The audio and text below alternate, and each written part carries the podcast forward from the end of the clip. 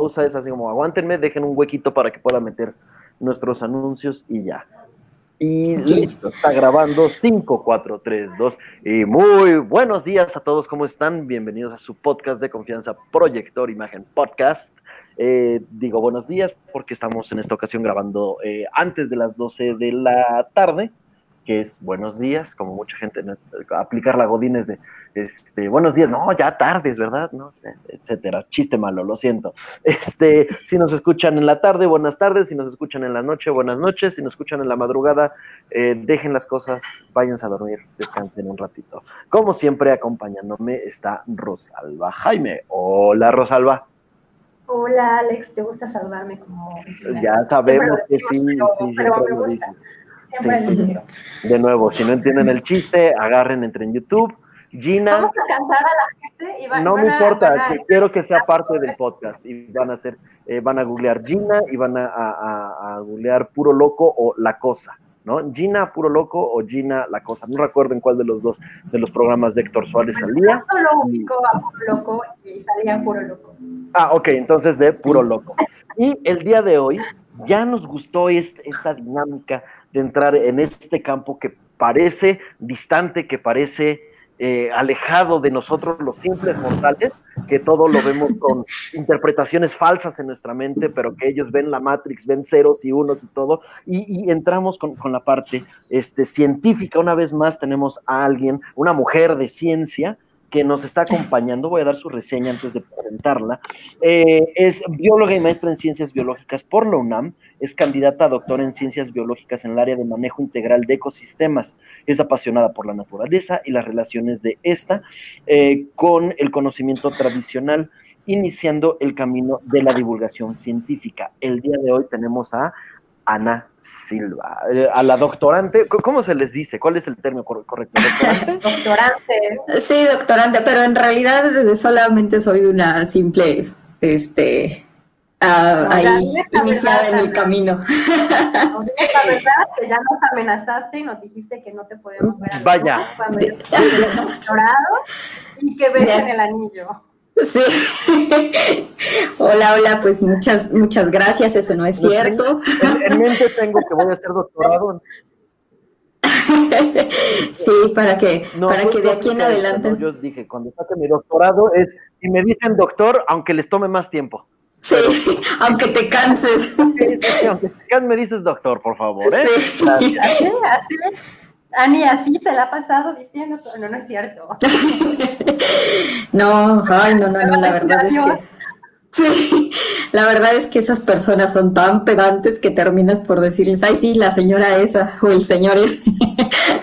¿Quieres, ¿Quieres hacer enojar a alguien con doctorado? Dile licenciado.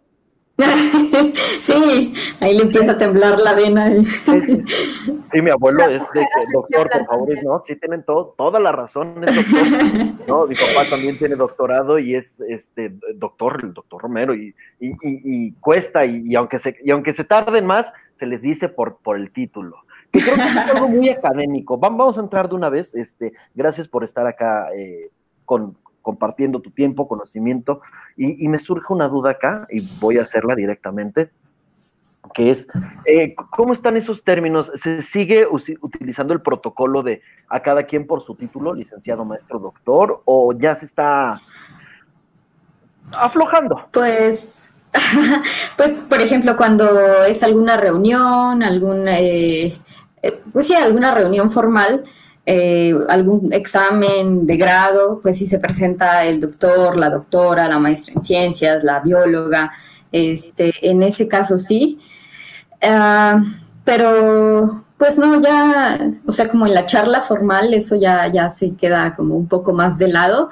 Y la verdad es que, que muchos de, de mis compañeros, de mis amigos, de mis colegas, tengan el grado que tengan, e incluido yo también, cuando alguien se presenta en una reunión informal como diciendo, soy el doctor tal, soy la maestra en ciencias tal, si es así como, o sea, a mí se me hace que es como que tiene que tener un título antes de su nombre para sentirse alguien. Entonces, eh, no, ya estando en una charla informal, pues yo soy Ana, este, mi super doctora, este, tutora es Elian, así.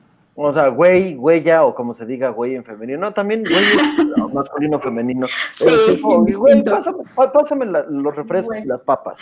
Sí, no, así, no, no, una vez les, este, les, les cuento algo, una anécdota, obviamente no voy a decir nombres, pero estábamos en una salida de campo y fue, eh, nosotros íbamos a la reserva de, de Tehuacán, Cuicatlán, entonces, este, regresando del trabajo de campo, eh, era el cumpleaños de uno de, nuestros amigos que estaba haciendo ahí su doctorado y entonces pues, le compraron un pastel sorpresa y lo pusieron en la hielera donde que llevábamos ahí en la camioneta, ¿no? Entonces mi tutor, el doctor, este tenía los pies en la hielera y de repente no sé cómo si los baja y tiró el pastel. Entonces, una de mis compañeras, así que llevaba cinco años haciendo su licenciatura, que ve, le, le dice, eres un pendejo. y todos así, que ahorita le va a soltar o mínimo le va a decir que ya la corre del laboratorio. Pero no, pues así de, de ese tipo nos, nos llevamos, ¿no? Pero como mi, mi, ex, era lo más relajado del mundo. Ay, perdóname, perdóname. Ahorita compramos otro, no te preocupes. Pero no, o sea. Pero, pero es eso. Es esa parte que, que luego creemos, digo, de esas experiencias platicábamos en podcast pasados justamente con, con por ejemplo, que, que creemos que el, el, que está dedicado a ciencias no sale, no se ríe, no, este, no, no dice ese tipo de cosas, no pone hasta las manitas. no, no. Personas, personas, ¿no? Que son humanos. Personas igual que todo el mundo. Sí. Así es, hay de todo en la viña del Señor. Sí, entonces eh, lo que dice Rosalba es cierto. No, no nos acostumbramos a, ¿Ahí me escuchan? Sí. La tecnología está rejega. ¿Ya me escuchan? Sí, sí, perfecto. La, la, la, la. La, la, la, la. Ok, ya, ¿Sí? ya, ok, bien. Este. Ok, creo que viene mi audio atrasado. Sí, sí, sí, o sea, viene retrasado el audio. Entonces, eh, lo que dice Rosalba es cierto, ¿no? Tenemos un estereotipo de todos aquellos que se, que se... Sí, está el delay. Eh, tenemos el, estereotipo de que eh, las personas de ciencia son estructurados, son cuadrados, no socializan, no interactúan, eh, son ratones de laboratorio y, no, no, nos, como que no disfrutan. Y creo que eso es lo opuesto, ¿no? O sea, son seres humanos que, claro, encontraron eh, una pasión en alguna ciencia exacta, encontraron este, su, su, vocación en el laboratorio, encontraron eh, pues una razón, así que yo, la, la pregunta los motiva. Entonces, eh, ¿qué está pasando o por qué no estamos conociendo ese lado amable de todos aquellos? Digo amable en el sentido de, que pues son humanos y socializan y todo eso. ¿Por qué no estamos acostumbrados a ver a, los, a los científicos de esa manera? ¿Cuál es el problema? ¿Es la divulgación? ¿El problema de divulgación? ¿Es un problema de, de que no se está adaptando a las nuevas necesidades y no se está eh, haciendo un, idioma que invite a, las ciencias, no es voy a cambiar el idioma de la ciencia. El hacer un experimento, el seguir el método científico es una cosa y que, no, no puedes cambiar así nomás porque sí, pero al invitar a una persona, encontrar una manera eh, clara, sencilla de, de atraer, de llamar la atención, ¿por qué solamente tiene que ser esto cuadrado? ¿No? Eh, ahí, está mi pregunta. Sí, pues es, un tema bien importante, bien interesante y al menos eh, aquí en México, solo primero voy a hablar del, contexto este, como de la, de la ciencia como tal, ¿no? A veces eh, muchos están como más interesados en responder sus preguntas, en responder sus investigaciones y como les decía, en, el marco aquí de, México, y más actualmente la ciencia como cualquier otro producto dentro del sistema capitalista, eh, aunque es eh, a veces un poco, aunque algunos no lo quieran ver así, pero eh, es un producto capitalista con sus propias reglas y sus propios términos y sus propias condiciones, este, está centrando a que cada vez más la productividad solo sea evaluada por artículos científicos en gran medida que se tienen que publicar en revistas indexadas internacionales em, y en menor medida libros, capítulos de libros este, nacionales, internacionales y en mucho menor medida, o sea, es prácticamente casi que ni se cuentan, es la divulgación científica. Entonces, pues si tú como, como científico mexicano adscrito generalmente, o sea, creo que el 99% de los científicos, eh, o el 90%, está adscrito a alguna universidad, ya sea pública o privada, la manera en la que cuentan tu productividad es a través de cuántos artículos publicas, en qué revistas, em, obviamente las revistas de mayor impacto, pues te exigen mayor calidad, mayor este, una, una etiqueta de publicación. Entonces, todo el mundo quiere acceder a esas revistas. Eh, también hay que si eres el primer autor, que si eres el último, el, orden también importa ahí, eh, qué hiciste dentro de la publicación. Entonces, todo mundo, todos están enfocando sus esfuerzos en eso ah, y, cada vez va más hacia allá. Entonces, es por eso que que muy pocos realizan divulgación científica porque no es algo que en un currículum les reditúe. Eh, estoy en, un grupo de científicas mexicanas este, en, Facebook y me da gusto que cada vez más muchas se dediquen a la divulgación. Eh, hay muchas biólogas, pero también hay este, de nutrición, hay físicas, hay químicas, hay de ciencias bioquímicas, entonces cada vez más eh, nos estamos, eh, como tú dices, ¿no?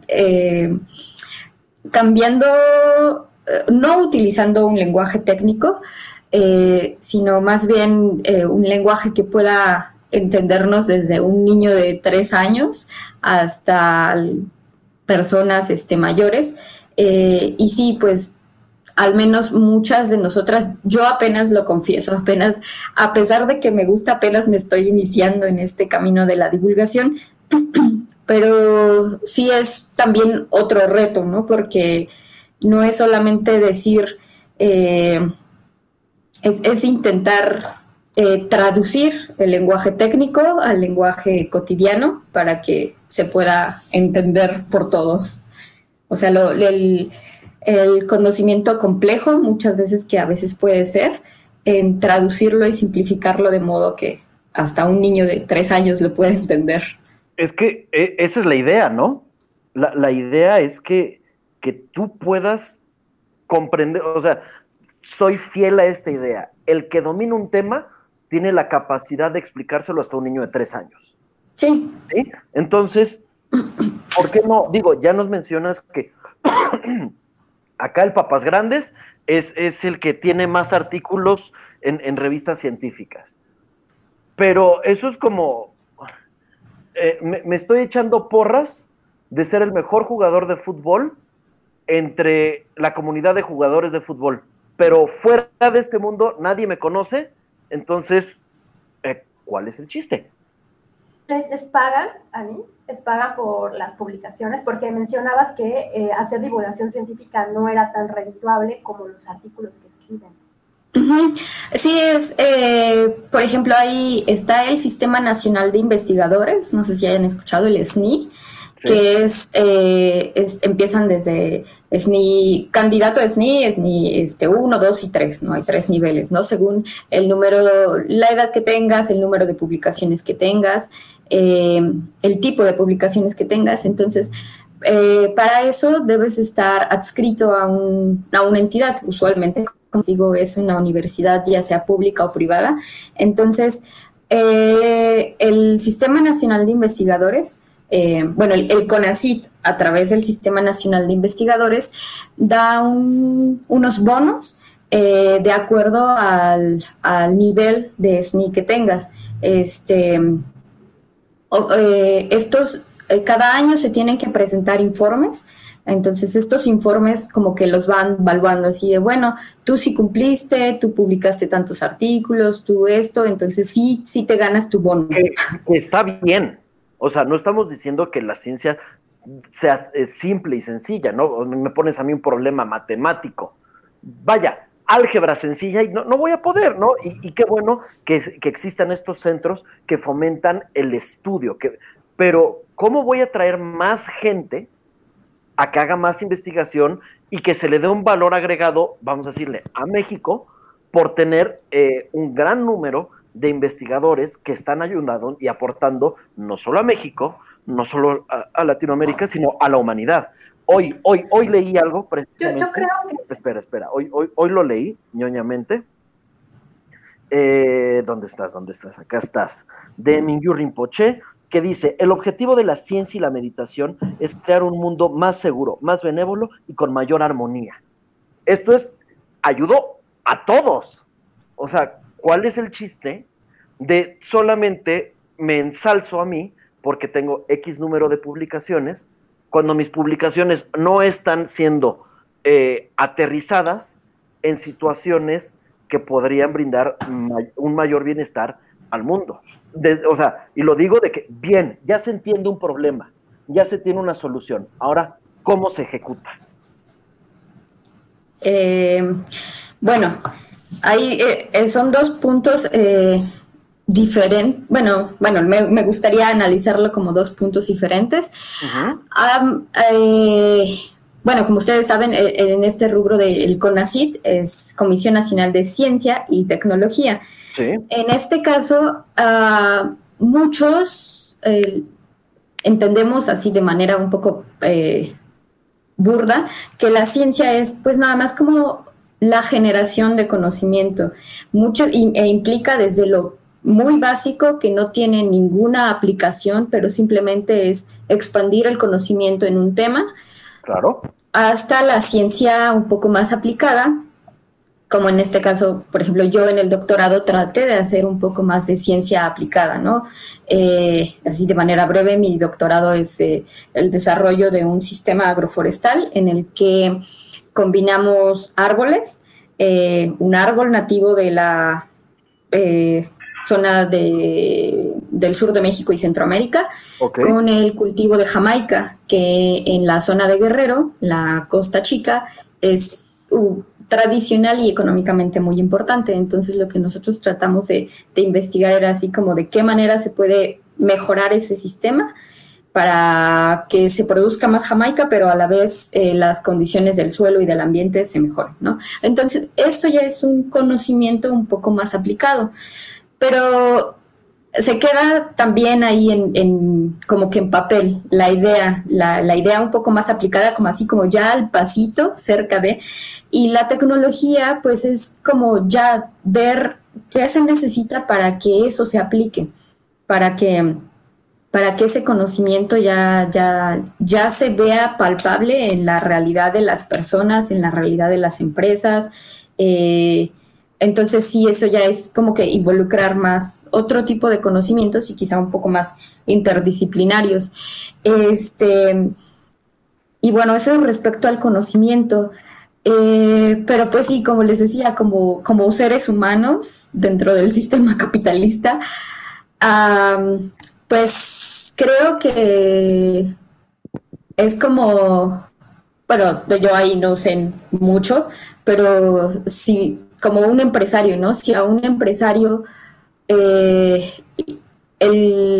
lo que le da dinero es, este, no sé, vender eh, ropa, vender zapatos, vender lo que sea, y esa es su línea, pues así como que no tiene que estar haciendo mucho en, ponerse a elaborar este, ay, qué sé yo, eh, comida o algo así. O algún producto que contamine menos Ajá, sí, en realidad, si en realidad eso no es lo que le va a dejar. O sea, si lo hace sería como por responsabilidad social, como por, por gusto por hacerlo, por, por querer este, expandirse, ¿no? Ahí, ahí sería cambiarnos el chip también, ¿no? Es como, yo quiero que funcione mejor mi producto, bueno, o sea, entiendo, ¿no? Por ejemplo, digamos que yo vendo este mezclilla, ¿no? Todos los productos de mezclilla, yo, ¿cómo puedo hacer la mezclilla más efectiva que contamine menos, pues necesito, o sea, alguien que, sepa, ¿no? Necesito un químico, supongo.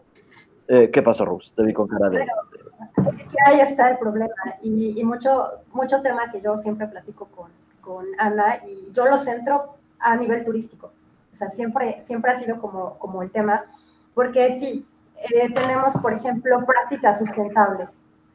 Sustentables entendamos que no nada más es para el área ecológica, sino es que apoya a la comunidad en donde está en cuanto a la parte económica y a la parte social. Pero, ¿qué sucede? Eh, pues es más fácil, o sea, les es, los costos para, para hacer todo de manera más sustentable incrementan y a la hora de incrementar, entonces el empresario se queda, pues mejor lo sigo haciendo como lo estaba haciendo. Y entonces, lamentablemente, por eso eh, digo, es, sí es importante cambiar el chip y ver que, que, tanto como, o sea, toda la comunidad científica, seas del área que seas, seas químico, seas biólogo, y seas, o sea, se puede hacer una mancuerna con empresario para hacer mejores prácticas y mejores técnicas. Pero aquí volvemos a con, con este, este ejemplo, bueno, no, no ejemplo, sino lo que menciona Ani del sistema capitalista. Recuerdo que hay un video que a mí me encanta y todo, que se llama El origen de las cosas, The Origin of the Stuff. Y, y, marca mucho el cómo este, pues las cosas, o sea, el sistema en el que estamos hace que los productos que consumimos se vuelvan obsoletos en X cantidad de tiempo y lo que tú estás pagando por, no sé, un lápiz, un radio, eh, digo, porque ahí ponía el ejemplo de los radios o cosas así, en estas tiendas que venden todo súper barato, y a, em, y a bajos costos, realmente el, el, sacrificio que hay tanto para el ecosistema como para las mismas comunidades en donde están hechos estos productos, pues es muchísimo. Y realmente el, el precio, o sea, el, el, valor de la moneda que estamos pagando no vale todo el daño que se está causando. Pero, ¿cómo le explicas eso a la gente? Tú, eh, a ver, Ana, desde tu punto de vista, ¿no? De, la ciencia. ¿Qué, ¿Qué, les está faltando para poder decir somos importantes y podemos ayudar? Ah, bueno, en, primer lugar, creo que sí, unir, unirnos. Ah, recuerdo que cuando fue, eso fue como a ya poco finales del, sexenio de Peña Nieto que empezaron a, que empezaron los recortes a CONACIT. Este, ha de haber sido como por el 2016, 2017, que ya este, muchos empezaron a, salir, empezamos a salir de los laboratorios, de las cosas de los laboratorios, de las, de las bibliotecas y todo, como para decir, sí, aquí estamos y sí es importante lo que hacemos. Perdón, te eh, interrumpo tantito. Entonces, antes de tampoco había como un interés de salir e, y decir, o, soy parte de la sociedad? Pues, mm, fíjate que en ese sentido, al menos aquí en México todavía estamos muy así, como muy en nuestro mundo. Ok. Como, pues sí, como personas, o sea, es una cosa, pero como actividad científica, como actividad laboral, los científicos sí todavía es como muy encerrarte en, tu mundo, en tu laboratorio, en tu oficina. Y es precisamente esto que te digo, porque, por ejemplo, em, mi asesora, eh, ella le gusta, eh, está también enfocada como en el tema del socioambiental.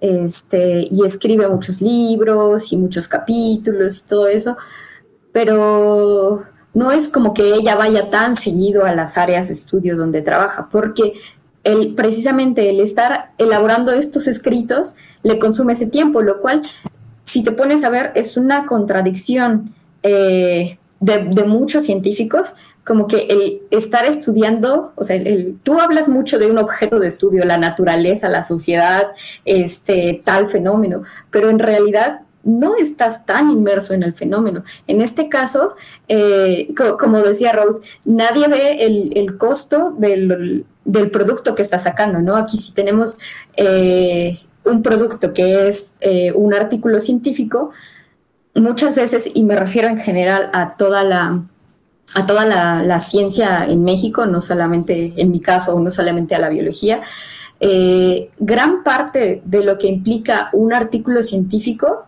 es trabajo que hizo el estudiante de doctorado, trabajo que hizo el estudiante de maestría o trabajo que hizo un ejército de este, estudiantitos de licenciatura y que muchas veces no les reditúan eh, lo que por lo que están ganando. O sea, es casi casi una explotación laboral, porque hay muchos que sí nos nos tratan bien, o sea, nos invitan a la comida o nos compran panecitos, cafecitos y todo eso, pero hay chicos que realmente, o sea, sufren explotación porque y, se vuelve un sistema así como, eh, pues si yo lo hice, a ti también te tiene que tocar, ¿no? O sea, que estudiantes, yo tenía una compañera que tenía prácticamente que ir a firmar, o sea, a checar tarjeta a las 8 de la mañana tenía que, o sea, su hora de comida era como una hora, hora y media y tenía que regresar a seguir trabajando.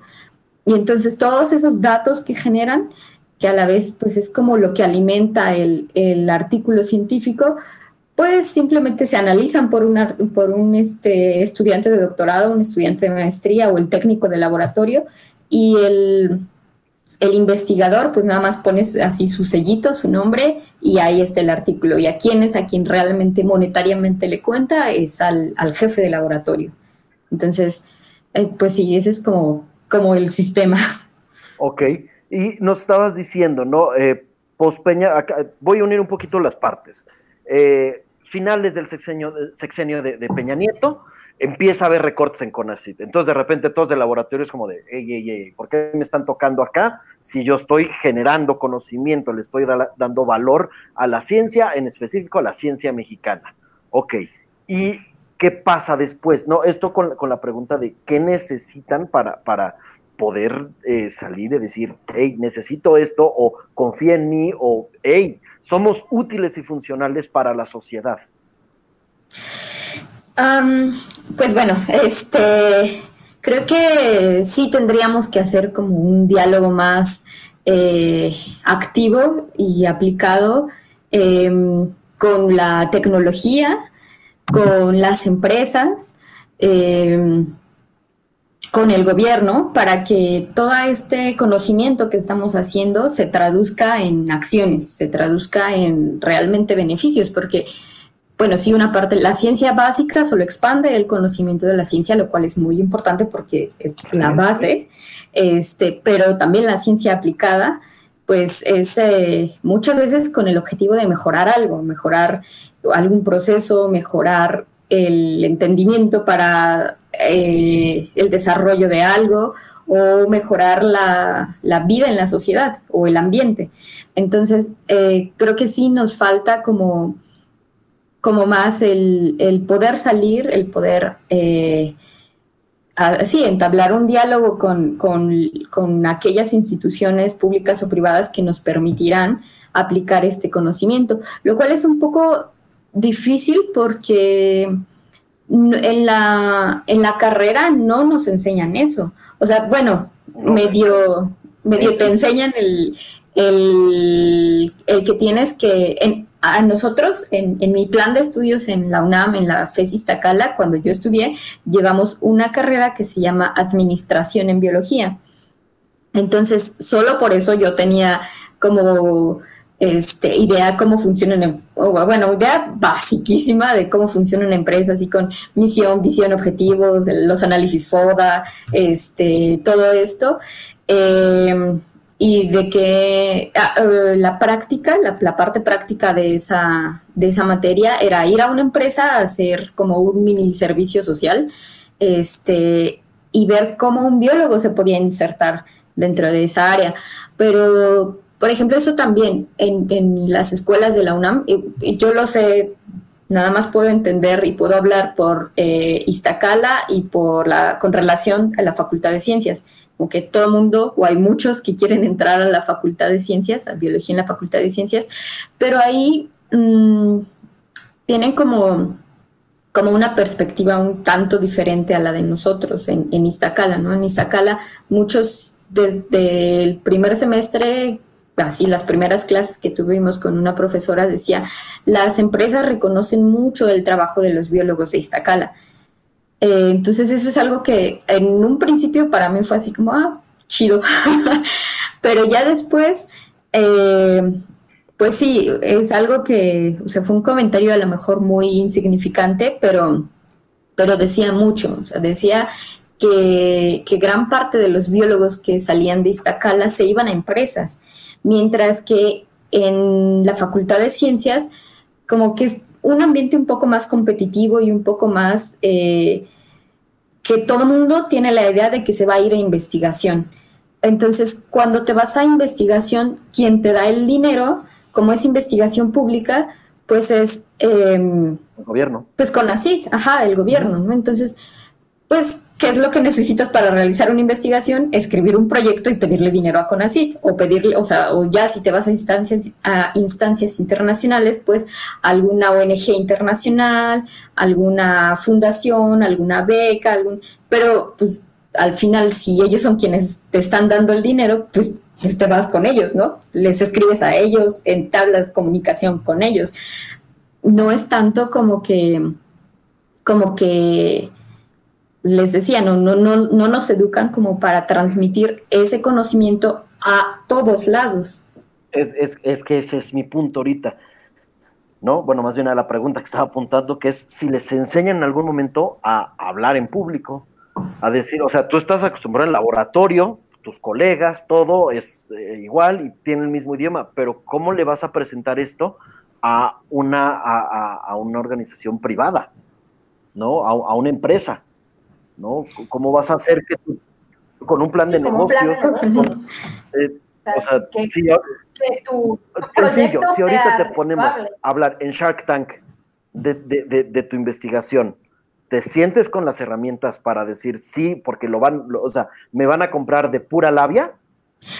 no, la verdad es que no, la verdad es que escribir un proyecto científico es muy diferente a escribir un proyecto para un negocio. Bueno, eh, yo puedo entender si en algún momento hice, pues sí, participé en algunos negocios, pero nosotros, este, por ejemplo, pues solamente decimos, bueno, vamos a, o sea, es toda la parte del conocimiento científico y ya cuando uno hace su, o sea, que te piden así, de, pues, ¿cuánto vas a gastar? Pues a lo mejor yo que me tocó hacer mi proyecto de, de del doctorado, este, que me decía mi asesora, pues dime cuánto vas a gastar. Pues nada más fue así como fui a ver cuánto me cobraban por hacer análisis de suelo, análisis de análisis químico de hojas y pues lo multipliqué por el número de, de análisis que iba a hacer, cuánto me iba a costar salir a campo, cuánto me iba a costar este comprar comida y eso lo así lo fui sumando y pues bueno, esto es lo que necesito, ¿no? No no pues no va más allá de eso, en realidad no va más allá de eso. Y sí. ¿Y qué, pasa? ¿Por qué a nadie se le ocurre pedir dentro de este presupuesto difusión? Porque hay... Voy a pedir... Hay rubros. Sí, sí, sí, adelante, perdón.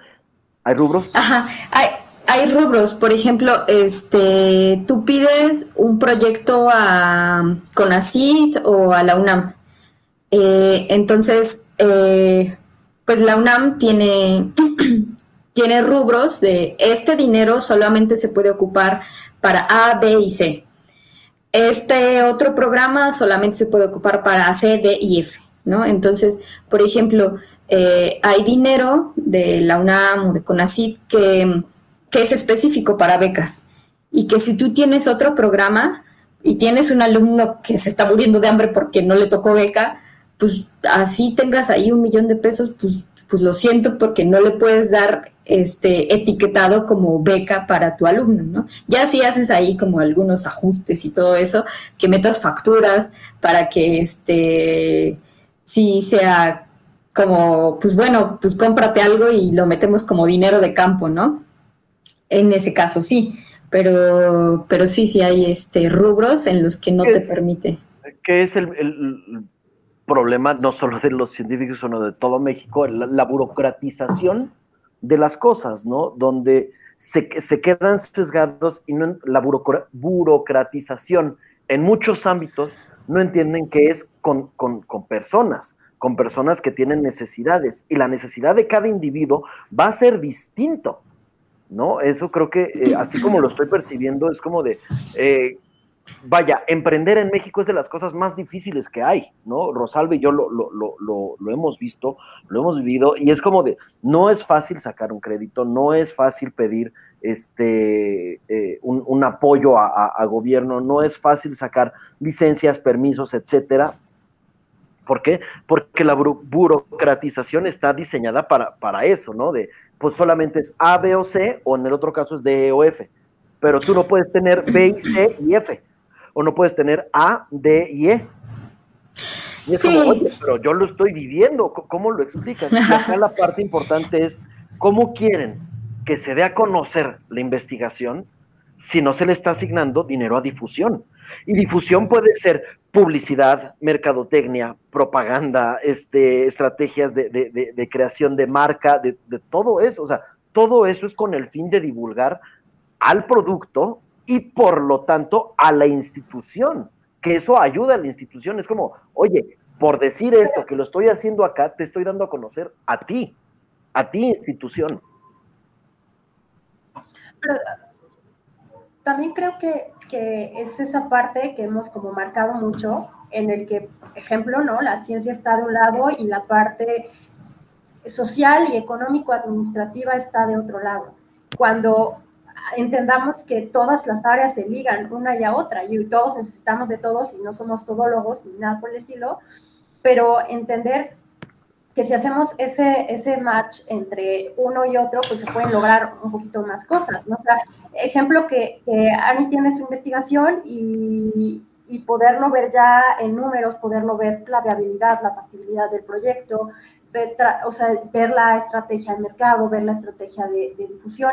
Y yo creo que allí es, es como el hilo que está faltando o ese, ese conector que está faltando para hacer como esa, esa diferencia, porque también, digo, está muy padre, este, eh, te, la, te, la, pasas investigando, pero como platicábamos el otro día con, con, una amiga que me decía, yo soy mamá, tengo este, dos hijas, que estoy casada, eh, este, me gusta la investigación, ya terminé mi maestría, pero sé que así es esto, o sea, me voy a un doctorado y luego si quiero estudiar un doctorado, una estancia en el extranjero, este, y luego el postdoctorado, y sobre todo en México la situación está muy marcada en, este, en, el, en el científico, es eh, esa vida difícil que lleva y el tener que dedicarse única y exclusivamente a la investigación, pues le va a llevar a estudiar, estudiar, estudiar hasta que diga, bueno, ya no hay becas, y ya de dónde más, o sea, que, es un profesionista, que finalmente se tiene, entendamos que se tiene que insertar en el área laboral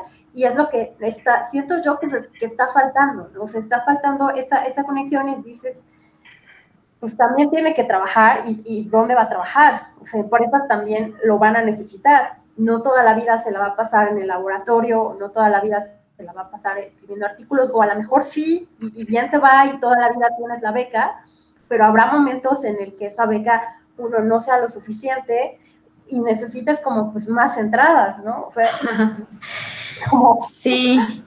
No, es, es, un tema bien difícil eh, y más en pues en estos tiempos.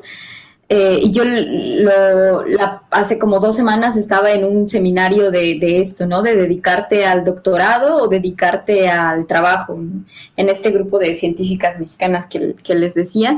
Y es un tema difícil porque, pues precisamente también por los recortes que ha habido, este, ya no hay tan eh, por ejemplo, antes eh, eh, CONACIT tenía un programa que se llamaba Cátedras, Cátedras de CONACIT, que contrataban a mm, investigadores recientes, o sea, que tenían así uno o dos postdocs, o que estaban saliendo del doctorado, pero ya tenían varias publicaciones, entonces hacía un como un convenio con alguna universidad, entonces esta universidad les asignaba un espacio eh, y CONACIT era quien pagaba su sueldo. Este esquema era por 10 años. Eh, anualmente se les evaluaba a los investigadores su, productividad. Eh, productividad como docente, entonces. Como docente investigador, profesor investigador. Este, y pues al cabo de 10 años se terminaba el contrato de CONACIT pero pues ya en este entonces, pues ya el, investigador o la investigadora ya debió haber hecho alguna carrera como para que la universidad eh, estuviera pues prácticamente en la facilidad de absorberlo, ¿no? De integrarlo a su plantilla de, docentes. Pero me parece que el año pasado o antepasado, iban estas, estas, este programa me parece que fue creado en el sexenio de Peña Nieto, entonces y cada año iba reduciéndose el número hasta que ya desapareció. Entonces... el número de, de qué? De, de, de, ajá, de personas que podían acceder a, a, esta, a esta cátedra, a este pago de CONACIT. Entonces ya ah, empezaron siendo creo que 2000, o sea, fue el, el super trabajo, la super oportunidad para muchos. Luego se redujeron así, llegó el momento en que yo me enteré, ya eran 500 y ya, no sé si el año pasado o el antepasado ya los quitaron. Entonces ya nosotras como... Porque ¿para qué? ¿Quién lo necesita? sí. No, o sea, y ya, pero ahí está el problema, porque ya cuántas instituciones, primero ahorita puso a temblar al CONACYT de nuevo y ahorita va con la CONACYT, ¿no? Y entonces, ¿para qué necesitamos puesto para es este... Sí, no, pero iba, iba también un comentario que, que, que estaba diciéndole al principio, este como eh, de la burocratización de la ciencia, ¿no? Que tienes, el dinero es para A, B y C. Pero yo creo que como una vez también una clase en, en la carrera de biología que era como una parte tipo derecho ambiental, este de que nos decía el profesor, un país mientras más leyes tenga es porque es más corrupto, ¿no? Entonces, más, más, eh, más tratas de hacer para que la gente no se salte las vallas, ¿no? Entonces, sí, precisamente lo vemos como un obstáculo, pero por otra parte, esto es pues para evitar que el dinero se fugue de la manera en que se fuga tradicionalmente aquí en México. Por supuesto, ¿no? Eso, eso, eso es un hecho pero estamos de acuerdo que la forma de, cortar esas fugas, o sea, una fuga de agua, tú no cortas la fuente de agua, buscas dónde está la fuga. Sí, pero lamentablemente es bien complicado porque, pues, México. este... o sea, no, solo es del gobierno, o sea, eso, eso es un hecho, no, no solo es del gobierno, pero, o sea, eh, quien es responsable de eso es el gobierno, quienes lo accionan y quienes lo utilizan somos nosotros. Sí, sí, sí, pues ahí, ahí es una cuestión como de, uy, ahí sí de, científicos más vivos que otra cosa, o sea, porque muchas veces, aunque somos científicos, bueno, yo no me considero tanto, pero hay mucha gente que dentro de la ciencia es muy política, ¿no? Y, y esto lo podemos encontrar en los director, en los directivos de los centros de investigación, en, entonces, sí, como, como cualquier grupo humano, ¿no? Entonces, este, ellos, eh, bueno, sí terminan siendo funcionarios públicos porque quien, quien les da su sueldo es con así que viene del gobierno, ¿no? Pero, pero muchas veces, así como, como encontramos negocios sucios en, en, en, en Tepito, en los barrios bajos, también encontramos negocios sucios ahí, ¿no? Entonces, desde gente que, que triangula cosas para darles más dinero a sus amigos, a las investigaciones de sus amigos y recortarles a quien no le cae bien o a quien hace una investigación similar a la suya, o hasta, por ejemplo, ahí, así como escuchábamos en los, este, que hay maestros que tienen dos o tres plazas y solamente van a una y rentan las demás, este pues también así hay científicos, así hay profesores, investigadores que están adscritos a dos o tres universidades y dan clases solamente en una. No, no es tema de, de, solo de gobierno, también nosotros somos responsables de nuestras acciones, ¿no? Entonces, ¿quieres que se acabe la corrupción? No seas corrupto, quieres que se acabe, denuncia, que bueno, nos lleva, llevas la denuncia y es como, ah, ya me están acusando, entonces tú que me estás acusando te voy a hostigar y es, sí. es, una cadena, eh, eh, es un ciclo vicioso, sí, pero estoy seguro que debe de haber una forma de terminarla, ¿no? Este, digo, esta forma tan radical que está teniendo este sexenio de cortamos todo parejo, bueno, o sea, no tendría broncas si hubiera cabeza rodar ¿no? O sea, si, si es como cortamos corrupción y es porque cortamos de raíz, eh, ok, ¿quién está en la cárcel? ¿Quién se quedó sin trabajo? ¿Quién no está haciendo esto? Pero el resultado no está siendo ese. El resultado está siendo la comunidad científica, en este, en, este caso de lo que hemos estado hablando, que de repente, este, eh, que era eh, cátedra, que era... Cátedras Pero, bueno, cátedras con ACID, que de repente es como, ya no hay. Y es como, entonces, ¿cómo quieres que sea una persona eh, que me integre a, la sociedad, al, al, proceso eh, de, creación de empleos, de gasto, de flujo de, dinero y todo eso, si no me estás dando la oportunidad? Digo, el, gobierno...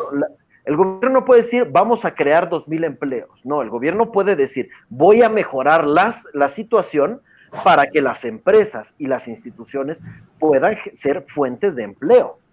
Por eso de que yo voy a crear 5 millones de Porque si a la empresa le, va a estar cobrando, sí, a la empresa le va a estar cobrando impuestos, o sea, y lamentablemente no lo vemos en, como, en, en como decías, ¿no? Rodar cabezas o, lamentablemente se va con los grupos vulnerables o a quienes pues, ni pena ni gloria tenemos ahí y entonces es a, los, a los, que termina afectando.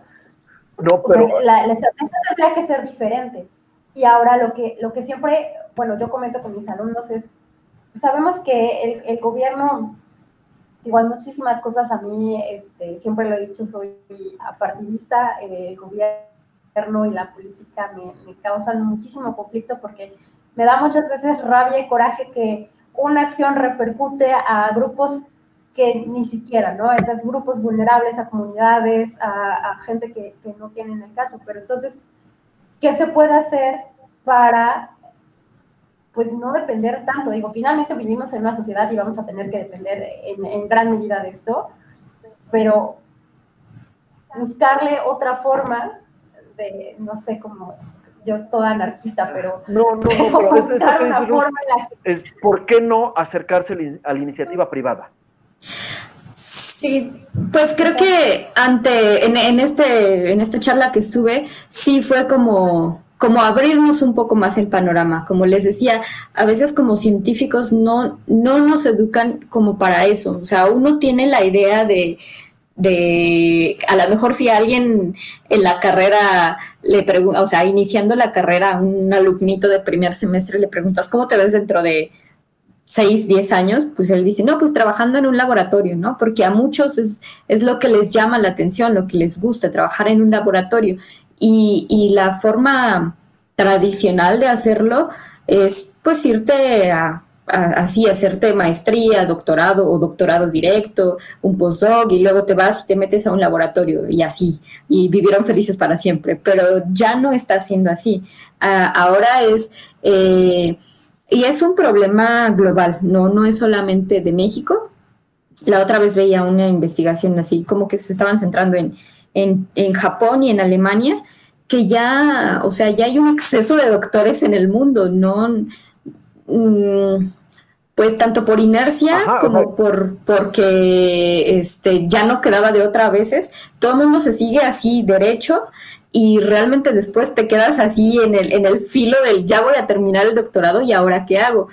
Y, y tanto es como ah, cuando ya uno está en el doctorado, obviamente se espera que lo obvio sea que te vuelvas investigador porque pues ya para qué invertiste tanto tiempo de tu vida en, en estudiar, en seguir estudiando, si no es porque vas a ah, seguir en ese camino. me digan doctor Romero, nada más así.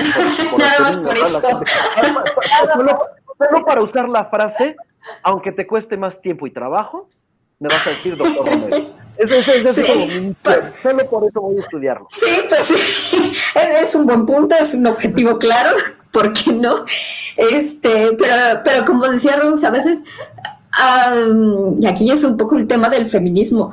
A las mujeres les cuesta más trabajo, este, porque muchas quieren ser mamás y, y, entonces, pues es como o te dedicas a la maternidad o te dedicas a la investigación, o si ya lo tienes, es que, por ejemplo, llegas a una entrevista para, para algún sitio, o sea, para integrarte a un laboratorio, ya sea como técnico o ya sea como postdoctorante, este, te dicen, ah, pues tú tienes un hijo y estás segura que vas a poder y pues cuánto le vas a dedicar a, esto, ¿no? Entonces el cuestionario a lo mejor se enfoca ya más en sus capacidades como mujer científica, como mamá científica dentro del desempeño del laboratorio, a un hombre que, pues, bueno, si tenga o no tenga hijos, pues ya es como en automático que él se va a dedicar a la investigación. Entonces, eh, sí, ya, ya ahora ya en este punto más, más truculento de cómo estamos en la, en la nueva realidad y en los nuevos este, manejos del, del dinero, tanto a nivel internacional como a nivel nacional, ya muchos eh, estamos empezando a ver, bueno, aquí dentro de la academia ya son muchos, ya como que ya no cabemos, ahora qué tenemos que hacer, hacia dónde nos vamos, porque de algo tenemos que vivir acá es donde, ¿dónde están los supervillanos? Necesitamos un supervillano que contrate a los, a los, a los científicos, ¿no? Alguien que quiera dominar el mundo y necesita un láser que pueda este, controlar la luna a su, propio gusto. O sea, ahí, ahí, está. Y eso es la iniciativa privada, ¿no? Sí. iniciativa privada. Tú necesitas, o sea, que mejoren tus productos, tus servicios, de, de, de, de todo esto. O sea, tan es así que, por ejemplo, ahorita las neurociencias eh, cognitivas están siendo aplicadas en temas de mercadotecnia, están siendo eh, aplicadas en temas de, publicidad, están siendo aplicadas en, en, cosas que, que, son parte del cochino y, sucio este capitalismo. Sí, bueno, ahí me, me confieso a lo mejor, y eso quizá puede ser un poco más un tema de biólogos, si yo me confieso una bióloga en rehabilitación de esas ideas, pero que, por ejemplo, si, si tú, nosotros empezamos, o sea, que quisimos ser biólogos, aunque no supiéramos que existía esa carrera ni, ni supiéramos qué estudiar, este, a lo mejor yo quería ser bióloga desde los 5 o 6 años, en el que yo quería decirle a toda la gente que no mataran a los animales, que cuidaran los bosques, que esto y el otro. Entonces uno crece como con esa idea de cuidar la naturaleza y te metes a la carrera y estudias la naturaleza y los procesos y te sorprendes tanto que amas aún más la naturaleza de lo que ya la amabas. Entonces es como muchas veces si te vas a la raíz del problema, el problema es el sistema de producción, es el sistema capitalista y como esa sobreexplotación de al final los recursos primarios, pues es la naturaleza. Este, entonces uno como que tiene esa idea bastante, uh, sí, como dices, el supervillano de, de no querer, o sea, ser un poco así como, no, no quiero porque voy a entrar al mismo sistema que está destruyendo la naturaleza, ¿no? Entonces, sí, por eso les digo, yo, yo, yo estaba como en eso de no, no sé, no quiero, no, pero pues también ya estás en un punto de, pues, o como, o protejo la naturaleza, o, tengo un trabajo. y ojo, acá también ya la misma presión social le está exigiendo a la iniciativa privada que sea consciente con la naturaleza. Entonces, ya no solamente el, área científica, sino también el área social que están haciendo esta doble presión. Y, poco a poco las empresas están haciendo pues sus pequeños cambios, ¿no? Hasta que ellos no vean que esto es redituable, no, no, no lo van a hacer. Empiezan así como que, oye, ¿sabes qué? Es que empezamos a vender menos porque este, prefieren llevar su botella de vidrio y ellos comprar el shampoo al fulanito que hace el shampoo orgánico. Ah, ok, está bien. pues entonces cambia la botella y ahora hazla. Eh, me da risa porque el shampoo que uso dice un cuarto de esta botella es reciclable y es como de, ok, o sea, échale más ganitas, o sea, te, consumo porque me caes bien en la cabeza, porque me ayudas con esto, pero, o sea, qué bien que lo estás haciendo, pero hazlo bien, o sea, de, cajón. Ojo, estamos hablando también de, son, algunas son ideas utópicas, pero debe de haber una forma de aterrizarlo en la realidad. ¿Y, quién hace la realidad? Yo creo que, nosotros, o sea, yo creo que, que mucho con lo que estamos viviendo ahorita, nos estamos dando cuenta me da muchísima risa el término de nueva normalidad. Y hoy en día las empresas nos dimos cuenta que uno no necesitas tanto estarte transportando al lugar, este, al lugar en físico, ¿no? A mí me encantaba mucho la administración porque decían, a ver, entendamos que la empresa no es el edificio, la empresa son las personas y es el, el, trabajo que, que produces, ¿no? Entonces, nos hemos dado cuenta en este tiempo que uno no necesitas transportarte y eso evita contaminación este, el consumo obviamente bajó muchísimo de muchas cosas y que regresamos mucho a esos básicos. O sea, este, esta etapa de cuarentena nos regresó a básicos y a, a, decir, ah, pues mira, es que había animalitos en la calle. Pues, ¿por qué crees que había animalitos en la calle? Porque ese era su espacio, tú llegas a invadir su espacio. O, ay, es que redujeron los índices de contaminación en el aire. Pues sí, porque ya no había tanta movilidad en autos. O sea, empezó a reducir un montón de cosas que no eran necesarias. O sea, nos dimos cuenta que era necesario estar, vivir, comer y, respirar. O sea, ese va. Y entonces, lamentablemente, eh, pues sí, la, realidad somos nosotros mismos y, y las necesidades somos las mismas que nosotros vamos creando. Pero o sea, está en, ese, en esa conciencia en el que yo me acuerdo que, que, visitaba hoteles ecoturísticos y de repente te decían, la toalla no se la puedo cambiar todos los días o las sábanas no se las voy a cambiar todos los días. Y tenías al huésped que es súper necio, o sea, que cree que porque que el cochino... Porque es él. Entonces le pasa a cambiar la toalla todos los días. Y entonces yo creo que es como esa parte en el ponernos un poquito más rígidos, en el voy a educar a mi cliente en hasta dónde sí y voy a marcar más esos límites. Pero volvemos a lo mismo, como es el dinero y como es redituable, ah, pues me está pagando más, pues ya, aunque mis políticas dicen que no le puedo este, cambiar las, las sábanas o no le puedo este, cambiar las toallas, te las cambio. Cuando en tu casa te apuesto que no lavas todos los días tus cobijas, lavas todos los días tu toalla y todos los días es lo mismo. Cada seis meses se cambian las sábanas. Ya cuando el olor ya sea insoportable. Sí, cuando, ya se muy tiesa la sábana y la cogí como que Sí, ya.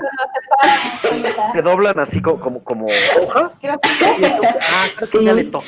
Sí, sí, es, es un poco difícil este tema porque, mm, o sea, si yo me pongo un poco rígida desde el lado de la biología, es, eh, sí, como el, el, pintar nada más este de verde un nombre de la empresa, no va a hacer que esta empresa, eh, por ejemplo, ah, eh, yo, yo estaba en un así súper conflicto eh, porque no, pues, no sé si recuerdan que así estos desastres ambientales en Sonora, en este, cuando se derramó una, una presa de una, un, pues sí, un contenedor de ácido sulfúrico y contaminó en Sonora y contaminó, o sea, el agua mató peces, ya la, la economía, la, pues sí, la economía del, del, local se vino abajo porque pues ya nadie quería comprar productos que venían de ahí porque estaban contaminados, ¿no? A la gente la estaba matando, la estaba enfermando,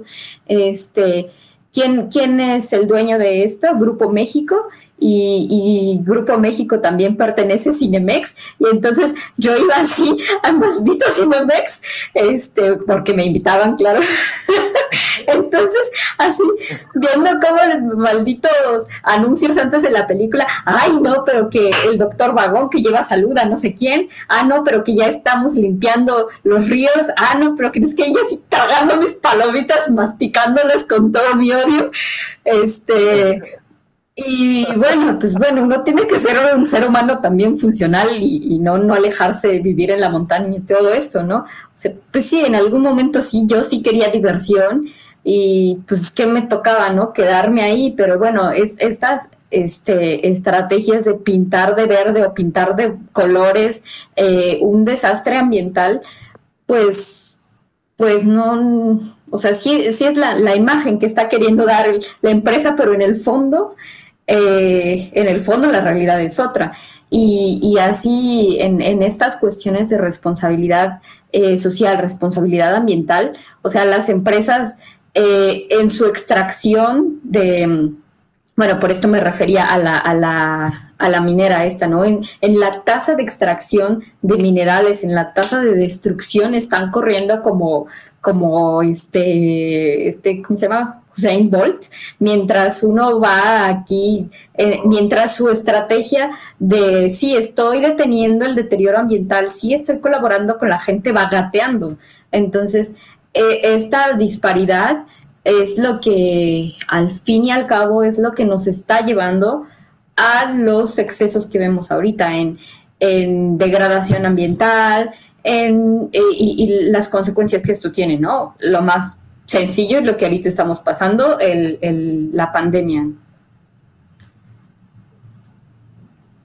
Sí, esa es la naturaleza diciendo, bueno, pues ya me tienen hasta la madre. Pues sí, sí. Bueno, la naturaleza y es como acción-reacción. En realidad, este, en, una eh, charla también que, que, tuve con este, unos, unos amigos, pues también este, me tocó decir, pues, cuál es el papel de la naturaleza en todo eso, pues es simplemente, pues, acción-reacción, o sea, nosotros nos estamos metiendo a sus hábitats, nosotros estamos extrayendo a los, este, a los animales que son posibles portadores de eso, que un virus es más fácil de este, brincar a una especie, eh, de una especie a otra, como una pulga entre perros y gatos, entonces, pues de qué nos espantamos si nosotros mismos, la humanidad es lo que quien está causando todo eso. Y, esta nueva normalidad, pues en realidad solamente va a ser así como, como cuando uno dice, ay, no, no, no, ya ahora sí ya me voy a portar bien, o ay, que no sé qué.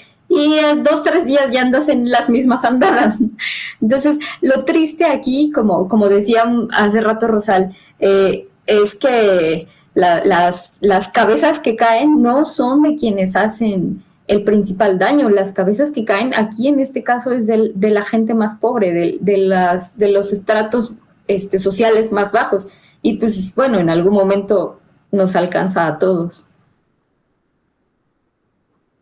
Sí, sí, sí, sí. Entonces, eh, creo que eh, la idea acá es buscar una forma en la que la comunidad científica eh, pueda salir y presentarse y que la, sociedad esté abierta a escuchar y ver la importancia que tiene, ¿no? Hablamos al principio que está la, investigación que es con el fin de profundizar este conocimiento y está la, parte de investigación que es cómo lo voy a aplicar, ¿no? Y creo que el único pasito que está faltando acá es el espacio, el, el medio la unión entre la comunidad para decir, aquí estamos, somos importantes, ayudamos así y que también estén con la pregunta, ¿cómo quieren que ayudemos? No solamente es llegar así con, esto es lo que yo puedo hacer, sino que pregunten, ¿con qué más puedo ayudar? ¿No? Creo que eso es, eso es parte importante, porque sí, hasta que no tuvieron la sacudida de finales de sexenio de, de Peña Nieto y las de ahorita, pues creo que la comunidad estaba muy, muy, muy tranquila, no es como, pues esos temas son políticos, no son científicos, no me molestan. Pero ya cuando la política se empezó a meter, que ya estaba, como habías dicho, con, con los, con los eh, doctores, eh, investigadores que ahora son directores, que ahora tienen que entrarle al, al, al, a, a, la política, pues sí, o sea, de alguna manera como que te, te jala esa misma inercia, ¿no? Ahora es que de un lado eh, se pueda hacer que, la comunidad científica pueda anclar a esos directores de no se te olvide que tu misión es en pro de la ciencia y la ciencia es para el beneficio de todos, a menos que te contrate un supervillano. Pero este, eh, la, idea es, este, es esa, ¿no? que, puedan estar en ese punto medio. Lo que me viene a la mente es Gatel, ¿no? Gatel, pues sí es un epidemiólogo. Epidemiólogo, eso, gracias. Epidemiólogo. Y, y sí, de una universidad reconocida, creo es Harvard, no estoy seguro si es Harvard. John Hopkins, ok. Y este, y, y ok, tiene el know-how, pero también está envuelto en un mundo político donde no le permiten dejar que la ciencia, acá es donde permito que la ciencia cumpla su función y donde permito que la política haga lo que haga la política, ¿no? Sí. O sea, es, encontrar este punto medio, ¿no? Que supongo que el hombre ha de estar entre el espada y la pared, ya lo había hablado yo, en, eh, me invitó una colega, eh, Liliana de Luna, este, a, a, hacer el análisis de, de, Gatel como figura, y yo sigo insistiendo, el señor sabe de lo que habla. El problema es que la política no le permite sacar todo eso. Y de un lado los científicos deben estar así como de que, ¿really? O sea, neta, tú sabes que eso, o sea, yo agarro y te, o sea, yo sí soy epidemiólogo también y saco los números y digo, esos números no son, pues deben de entender, dice, ah, debe haber otra razón, no por simple razonamiento científico es, ¿qué está generando esta alteración en este tipo de, mensajes?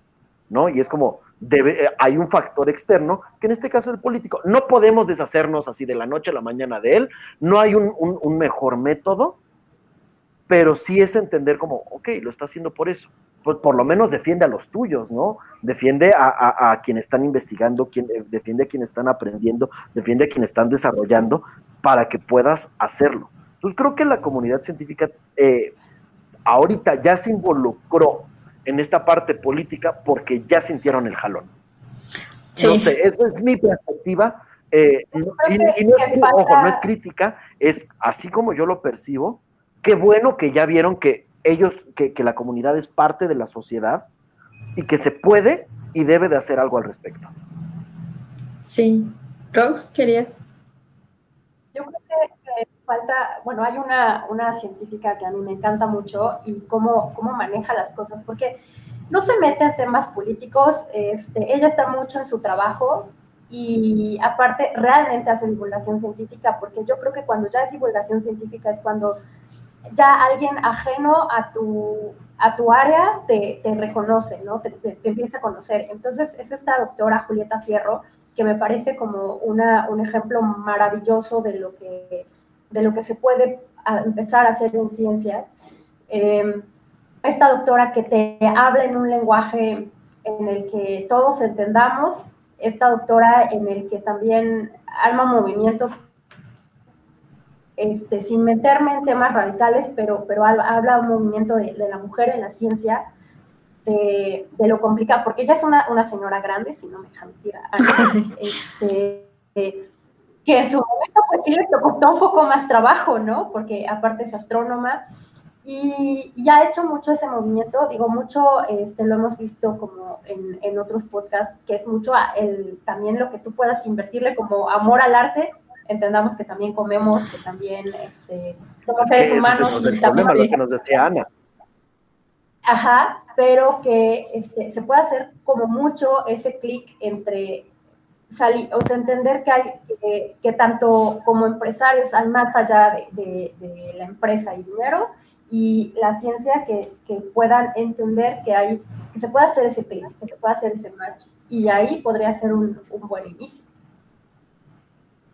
Sí, claro, este, y, conjuntando estos dos, con, lo que terminan los dos, este, ah, como, como decía este, ah, te están picando, te están este, tocando los intereses, el dinero, y como decías tú, Rose, este, uh, tiene que haber un match, y este match es ahora que tanto que nos están recortando, que nos están recortando dinero y recortando plazas, este, y, este pues nos está generando como cierto estrés, nos está eh, eh, como que empujando a salir de la zona de confort de, de los del papel clásico de los investigadores yéndose directo de la universidad al laboratorio este y que ahí les pagan entonces ya ahora que estamos que, que esta situación nos está poniendo como un poco más hacia ver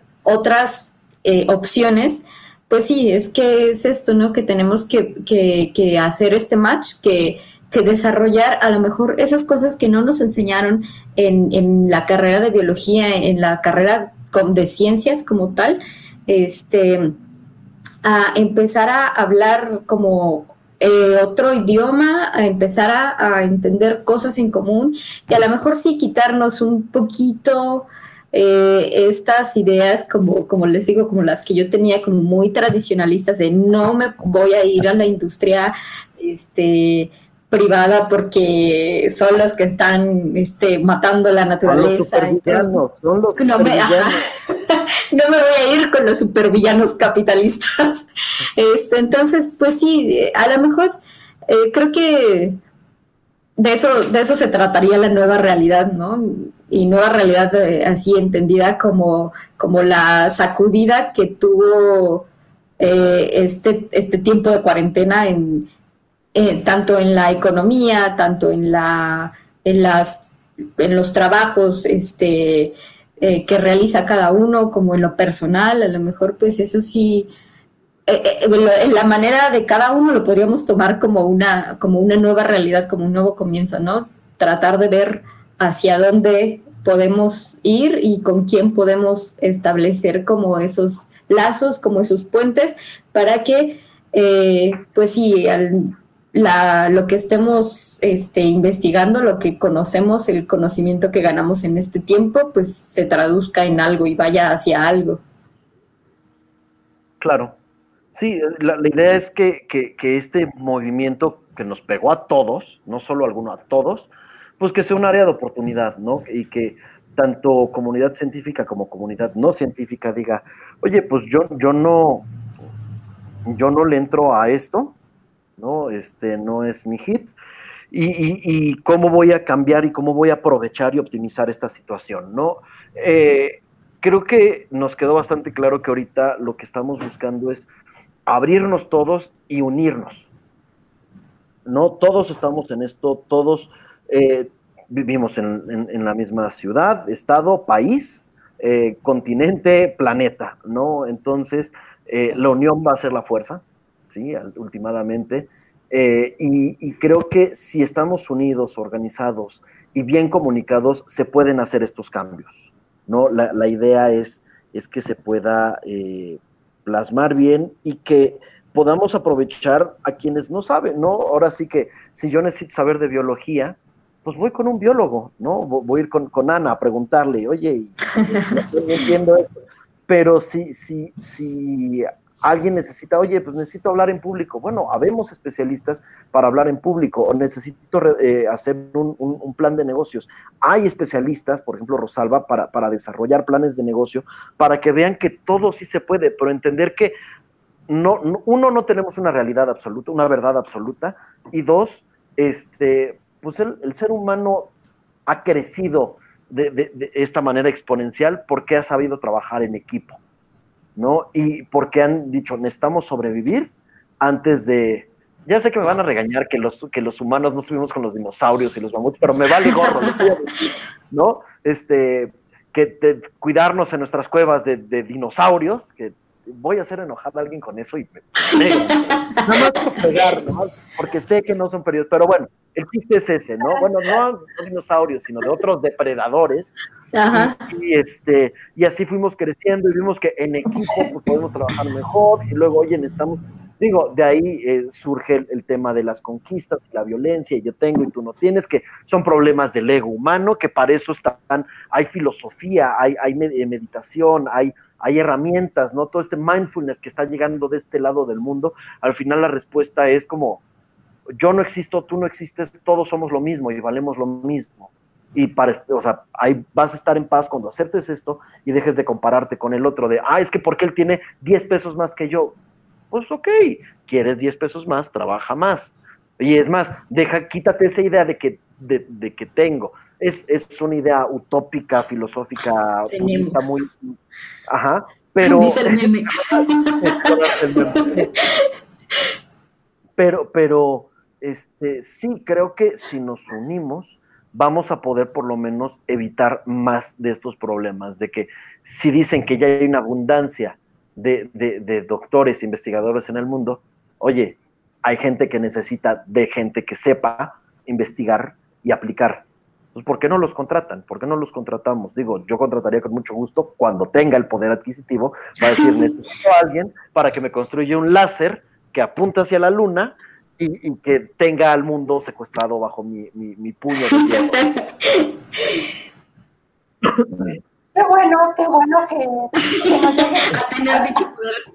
Sí, o sea, esa idea del supervillano, hay un capítulo de Los Simpson que Homero lo contrata un supervillano, pero chistoso, porque la calidad de vida personal y profesional que le da este supervillano a Homero es única que su trabajo es sencillo, que tiene, que puede salir a comer con su familia, que March tiene una casa muchísimo más chida, los niños tienen mejores escuelas. El problema es que pues, es un supervillano.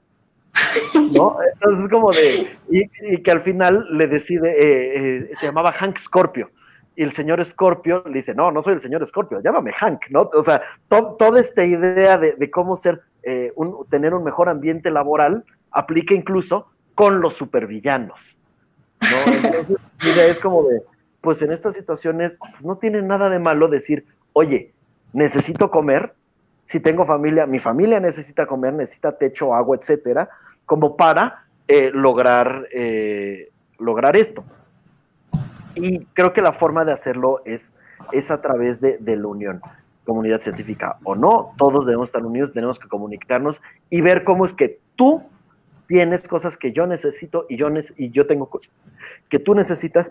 Y si trabajamos en equipo, va a estar bien. No es esta idea de que, ah, yo trabajo menos y gano lo mismo. No, esas ya son, son pendejadas. Pero no, la, la, la idea es como, si trabajamos en equipo podemos lograr un, proyecto. Y ya de ahí vendrá la parte de división de, y todo ese tema que también es cochino y sucio dinero que nos corrompe a todos. Pero bueno, ese es, ese es mi punto. Eh, Ana, no sé si quieras este, cerrar con, con alguna eh, reflexión, alguna idea, este, aparte, aparte te doy tu minuto para, para promover este, ya sea eh, la red esta de mujeres científicas o tus redes sociales, si es que te gusta compartir cosas en redes sociales. adelante, tienes todo tu minutote. bueno, muchas gracias. Primero, muchas gracias por, por haberme invitado.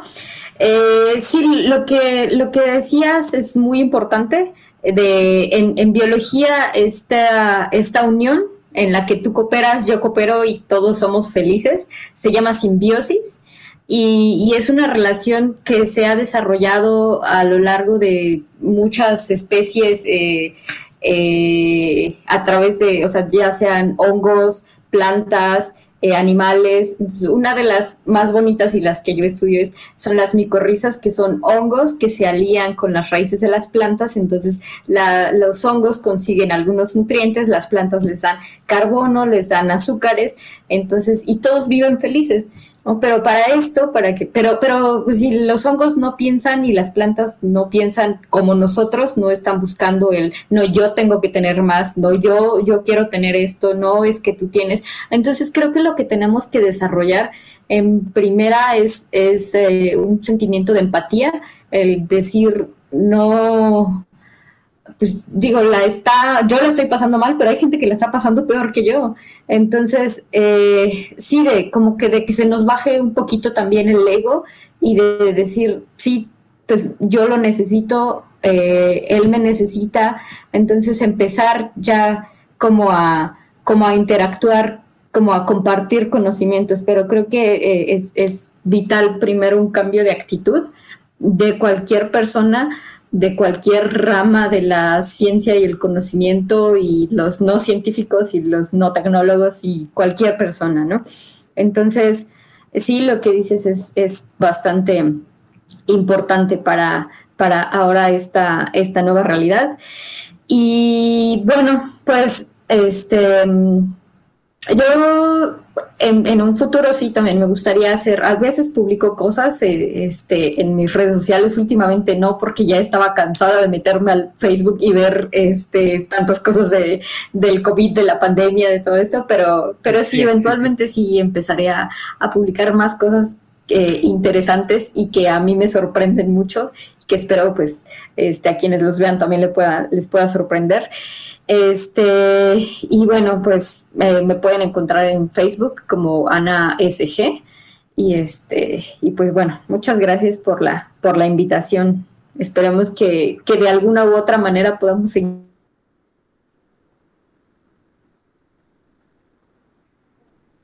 okay.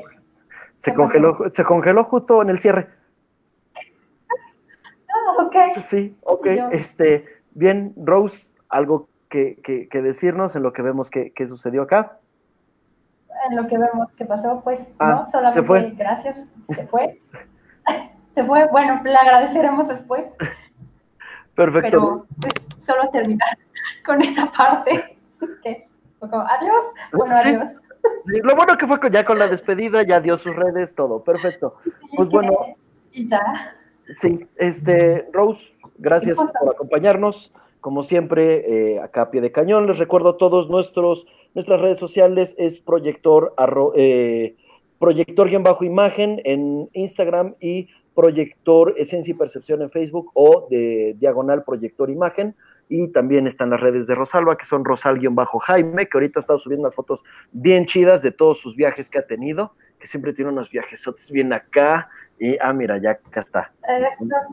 sí, sí, viajes de, este, esos no, no los comparto porque son, son privados, pero ah.